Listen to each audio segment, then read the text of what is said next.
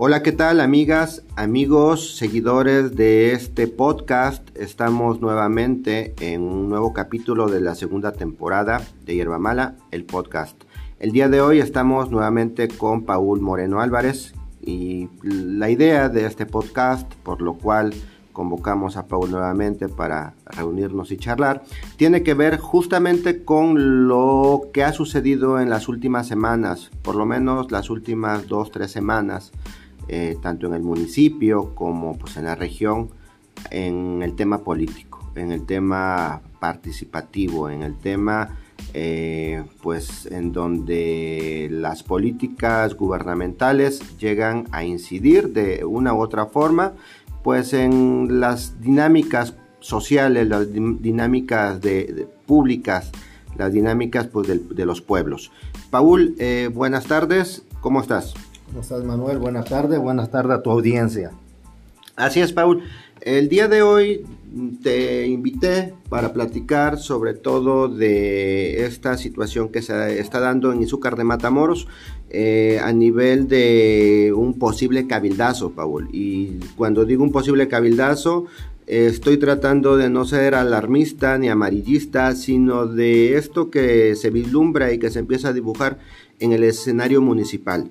Eh, antes que nada, Paul, me gustaría mencionar, hacer un poquito de historia, una breve historia acerca de cómo eh, durante toda la historia del municipio eh, hemos vivido una inestabilidad política y una falta de gobernanza, sobre todo cuando los intereses políticos, los intereses económicos de grupos, de líderes, de caciques, empiezan a ponerse por sobre la voluntad popular, Paul. Es decir, si hacemos memoria, Izúcar de Matamoros y el rezago económico, social que tenemos, tiene que ver con formas de hacer política que pareciera, Paul, que no se han ido que siguen reproduciéndose, que siguen replicándose en nuestro municipio.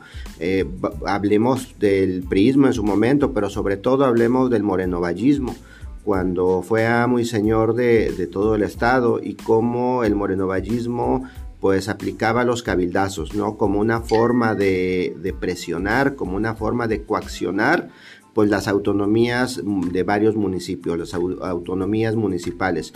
Y este, a nivel, en nivel particular, pues hoy lo que vivimos en Izúcar de Matamoros, en un gobierno de Morena, porque por lo menos fue votado por los morenistas, tanto a nivel estatal como a nivel municipal. Antes, Paul, de, de iniciar en materia en lo particular Izúcar de Matamoros, me gustaría que hicieras una reflexión respecto a la historia que hay en torno a los cabildazos como una acción eh, inmoral que pues este de alguna manera socava la gobernabilidad y socava la autonomía de los municipios. Pues mira, eh, haciendo un análisis son, son rezagos, son polvos del lodo de los viejos, del viejo régimen, del lodo pasado, que se siguen utilizando a nivel general, ¿no? como lo acabas de mencionar, son prácticas que se, que se hicieron en, el, en los gobiernos priistas en su momento, en su momento, en su apogeo del morenovallismo, que violentó las autonomías municipales, sometió a los presidentes y presidentas municipales en su momento, lo sometía descaradamente. Pensamos que se había ido con el triunfo de Morena en el 2018 pero creo que se replica, por lo menos tratan de replicarlo los cacicazgos en los municipios. Eso nos afecta bastante. Y afecta sobre todo lo que mencionaba hace un momento, la autonomía de, cómo pues eh, relacionarnos los izucarenses. En este caso, ya particularmente en el caso de Izúcar de Matamoros y lo que está padeciendo. Y yo aquí, Paul, que me gustaría dejar en claro que está padeciendo no la presidenta municipal, que está padeciendo un pueblo, un municipio, porque a mí me parece importante subrayar eso, Paul. O sea, no es una defensa en favor de Irene Olea Torres, presidenta municipal eh, constitucional, sino una defensa de la legalidad y una defensa de la institucionalidad, eh, lo que nos permite todavía como, como civilización, de alguna manera, pues eh, manejarnos dentro de los marcos de la legalidad. Claro, pues mira, que quede claro lo que dices, ¿no, Manuel? Eh, definitivamente es bien sabido que no apoyamos ni estuvimos de acuerdo en la forma de cómo eligieron el partido, la candidatura de la presidenta, pero también hemos dejado claro que no defendemos de, eh, forma directa a la presidenta, sino a la investidura. Tenemos que ahora ya como presidenta electa, presidenta constitucional, debemos de tener claro que por lo menos debemos de darle el beneficio de la duda y sobre todo por Izúcar de Matamoros. Izúcar de Matamoros que ha sufrido varios trienios ya de rezago, de atraso por pleitos internos de los, de los cabildos. Aquí tenemos que, tenemos que darle, y el, el, cacique eh, que está en Puebla directamente, el secretario de Educación Pública, debe de respetar el derecho que tiene la presidenta de gobernar libremente al municipio. Así es, Paul. Eh, a mí me gustaría, en torno a, pues, a este tema, una figura que, no sé, tú me corregirás, pero que a mí me parece este tipo de acciones, este tipo de ataques que sufre la investidura presidencial municipal, la investidura de la, de la alcaldesa en el municipio de Izúcar, me huele a violencia política de género. ¿Estoy en lo correcto o estoy exagerando? Definitivamente, definitivamente es violencia política de género. Y me gustaría pues eh, comentarte un concepto, leerte un concepto de violencia política de género, que es, que es la que abarca cualquier daño o sufrimiento experimentado por la mera condición de ser mujer y puede manifestarse como resultado de las distintas conductas, desde actos de discriminación y menosprecio, que es lo que están haciendo con la alcaldesa, el cacique, porque él cree que la debe de tener sometida como sometió al, gobierno pasado que, se quedó encabezando Benjamín Hernández Lima, que era pues su, su, pues, su trabajador a final de cuentas. Aquí, pues yo creo que se está, la está atacando y, está ejerciendo violencia política de género desde su espacio, desde su lugar como secretario hacia la alcaldesa. Sí, porque además ahí hay un lugar de poder. De poder, exactamente. No es lo mismo de que la ciudadanía se exprese a favor o en contra de sus autoridades a que otra autoridad, un secretario del Estado, pues ataque a una presidenta que a final de cuentas él apoyó. Él él estuvo apoyándola y por, por temas económicos, intereses personales y, e, intereses económicos ahora resulta que quiere someterla. Así es, Paul. Eh, la violencia política de género también se puede dar de, una, de otra mujer a una mujer o es exclusivamente de los hombres contra las mujeres. Yo creo que es exclusivamente de, hombres hacia las mujeres. Aquí lo que, lo que tendríamos que, que, observar es de que las mujeres se estén atacando entre sí, o sea, en este caso las, regidoras atacando y poniéndose del lado de, ellos. Ellos deben de saber de un, de un cacicazgo de una persona, una figura que está, que está afectando a nuestro municipio, a nuestro pueblo, por temas económicos y atacando a la presidenta.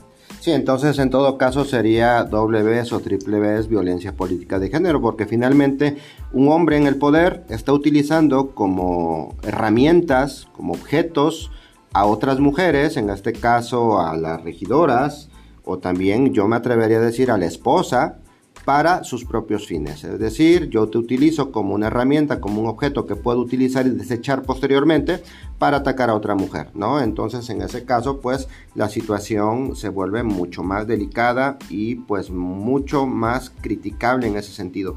Paul, Aquí, bueno, dentro de lo que ha sucedido, dentro de lo que se ha dado en los últimos días, en, en la última semana sobre todo, es un reviraje sobre todo de un personaje eh, pues dentro de la, del municipio, de la política municipal, eh, que es el papel bastante triste, bastante deleznable de Blanquestela Larios.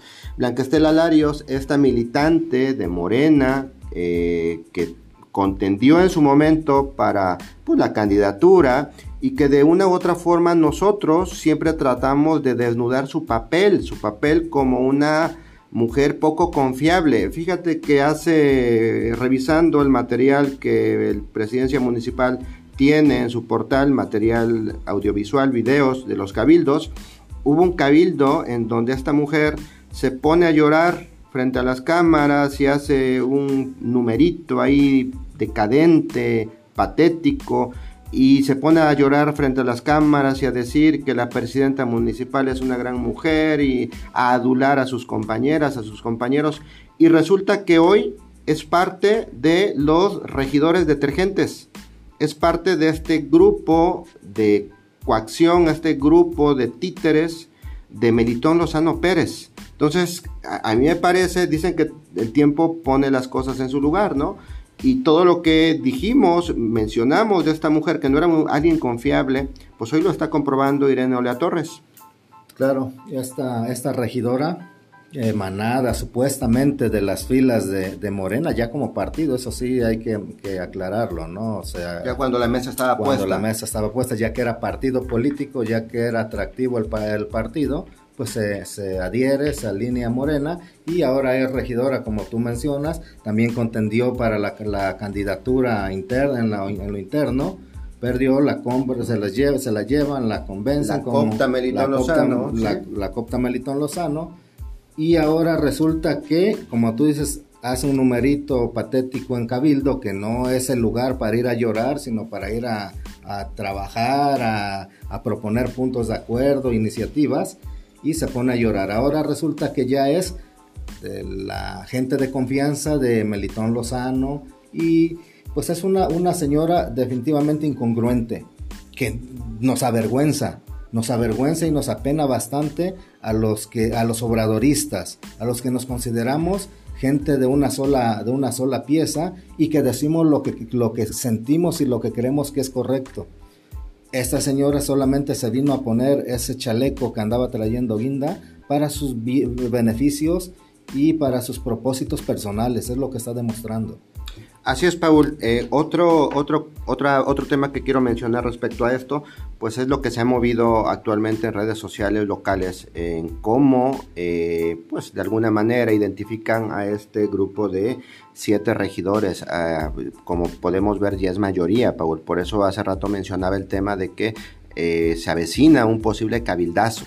¿no? Son siete regidores que son de extracción melitonista y que en las redes sociales los mueven como los regidores de Morena. Eso, eh, bueno, son regidores de Morena en tanto que Melitón Lozano los metió a la bolsa, expulsando a los verdaderos morenistas. Eh, son, digamos, eh, regidores de Morena, pero por por condición, no porque hayan sido elegidos o hayan sido emanados, como lo, tú lo dijiste hace un momento, pues de las filas del partido. Y tenemos a, estos personajes que, bueno, ya conocemos, que hemos visto en videos, en redes sociales, que se expresan, hacen eh, patente su derecho de, expresarse. Y tenemos a Luis Adán Marín Negrete, quien en todo caso entendemos, Melitón Lozano está haciendo eh, todo para dar de baja, darle cabildazo a Irene Olea y que el municipio se ha gobernado en todo caso por él como regidor de gobernación. Tenemos también al concuño, al cuñado de, de Benjamín Hernández Lima, este Juan Manuel Morales Lara, que ni picha ni cacha, ¿no? Está ahí solamente cobrando su cuota, como en su momento lo fue su hermano, ya como una herencia familiar.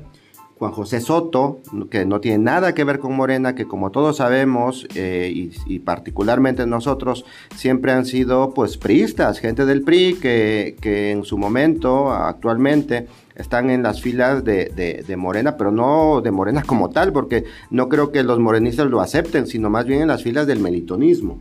Y una, eh, una nueva regidora que pues este que quien cae a Cabildo justamente por la desfortuna, por la desgracia que, que, sucede con el accidente de la regidora Rosario, de Rosario Huerta, este fatal accidente eh, eh, y queda Rita Bermejo Cadena, esta profesora del F12, este, que pues es de filiación melitonista 100%, siempre lo fue, siempre fue gente de Melitón Lozano y que por desgracia eh, y por colmillo de Melitón Lozano, que, es quien pone a los suplentes, pues se ve afectada la, posición de, Irene Olea Torres, porque de alguna forma Rosario Huerta era leal a Irene Olea.